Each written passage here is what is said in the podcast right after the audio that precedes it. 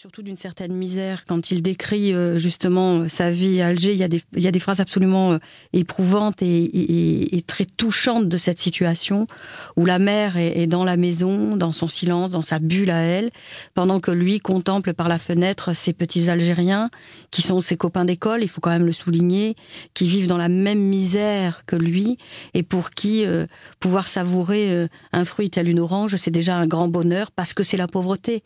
Et je crois que ça, euh, euh, c'est ce qui le suivra toute sa vie, l'humilité de son écriture, la, la façon dont, bien évidemment, il exprime avec beaucoup de pudeur, mais en même temps une profondeur absolue. Il y a de la pesanteur dans son écrit. C'est justement cette détresse-là dont il s'est sorti. Alors il manque pas d'humilité. Il veut pas dire moi ça y est, j'y suis arrivé, je suis le prix Nobel, je me réalise comme ça. Non, il reste cet enfant presque de la rue, j'ai envie de dire, humain, touchant, mais qui a quand même la, la, la, la profondeur dans l'écrit pour dire quand même la vérité. Ça, c'est beau. Justement, il a dit La pauvreté n'a jamais été un malheur pour moi, la lumière y rajoutait ses richesses. Oui, parce que je crois que justement, le démuni qu'il était a fait qu'il a fallu qu'il trouve des richesses ailleurs. Et peut-être que c'est le mal de nos sociétés modernes, toujours tout donner, euh, y compris pour des, je dirais, des familles qui ont des niveaux de vie moyens. Il faut que les enfants aient tout la télévision dans la chambre, le téléphone portable, de l'argent de poche, tout. C'est la surenchère systématique. Et justement, quand on est dans ce bruit de la société, de la consommation, etc., je suis pas contre le modernisme, je suis moderne moi-même, mais je crois qu'à un moment donné, on, on, oublie ce retour à soi. Et euh, Camus est un auteur qui sait expliquer qu'avec pas grand-chose, on peut se divertir, avec pas grand-chose, on peut compenser sa faim et avec euh, des idées, avec un regard qu'on peut porter sur le monde de manière différente, on peut aussi satisfaire un esprit. Et je crois que la grandeur de Camus, elle est là. Son caractère, on peut dire, donc sa, morale, il la doit à Monsieur Germain. C'est un humaniste en opposition au nihilisme. Il y avait aussi ce manque existentiel par rapport au père, mais c'était quand même un solitaire, euh, un angoissé, bien qu'un homme à femme aussi.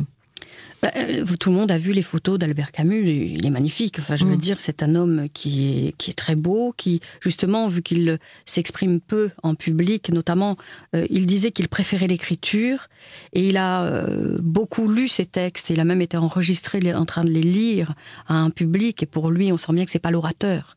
C'était difficile d'exprimer les mots parce qu'il parlait pas chez lui. Mais la plume est là, la profondeur est là et puis il y a cette beauté énigmatique de l'homme qui parle peu, mais qui forcément exprime dans un regard profond la densité de ce qu'il est. Et ça, c'est pour, je pense, une femme quelque chose d'assez séduisant. C'était un, un, dandy peut-être brillant, euh, volage? Alors on connaît le premier mariage qu'il a eu avec une jeune femme qui était une petite vampe, on va dire. Euh, ils avaient s'étaient beaucoup amusés d'ailleurs. Et pour l'anecdote, sa mère lui avait dit qu'est-ce que tu veux comme cadeau pour tes noces? Et il avait répondu à sa mère douze paires de chaussettes blanches. Ça voulait dire que les chaussettes blanches à l'époque, c'était ce que portaient les dandys pour montrer qu'ils étaient euh, euh, ceux qui sortaient le soir, qui s'amusaient, etc. La chaussette blanche avec le costume, bien sûr, parce qu'ils étaient à l'époque toujours très élégants. Euh, eh bien, euh, c'était une manière de dire ne, ne, ne t'emballe pas, maman, euh, c'est pas sérieux. Effectivement, la femme en question euh, s'est laissée aller à la drogue. Enfin bon, ils ont fait leur débauche, ils ont divorcé. Et puis après, il a eu son second mariage. Et le second mariage, malheureusement, est aussi quelque chose qui amène à la perdition, puisque son épouse aura fait des tentatives de suicide. Il faudra l'assister et que Camus sera en quelque sorte celui qui la fera sombrer parce qu'il a une maîtresse, une actrice euh, superbe euh, qui a beaucoup de charme physiquement parce qu'elle est euh, vraiment euh, de type méditerranéen avec des cheveux onduleux, enfin bref, elle est magnifique alors que la femme de Camus est superbe aussi, attention. Hein. Mais il est envoûté par cette femme de, de charme finalement qui joue sur la scène et il y aura ce dilemme permanent entre cette femme aimée et la femme aimante, c'est-à-dire l'épouse, pas de divorce bien sûr, mais alors une femme qui se laisse complètement euh, abattre par en la fait, situation. En fait, c'est grâce au livre qu'il a trouvé la sagesse.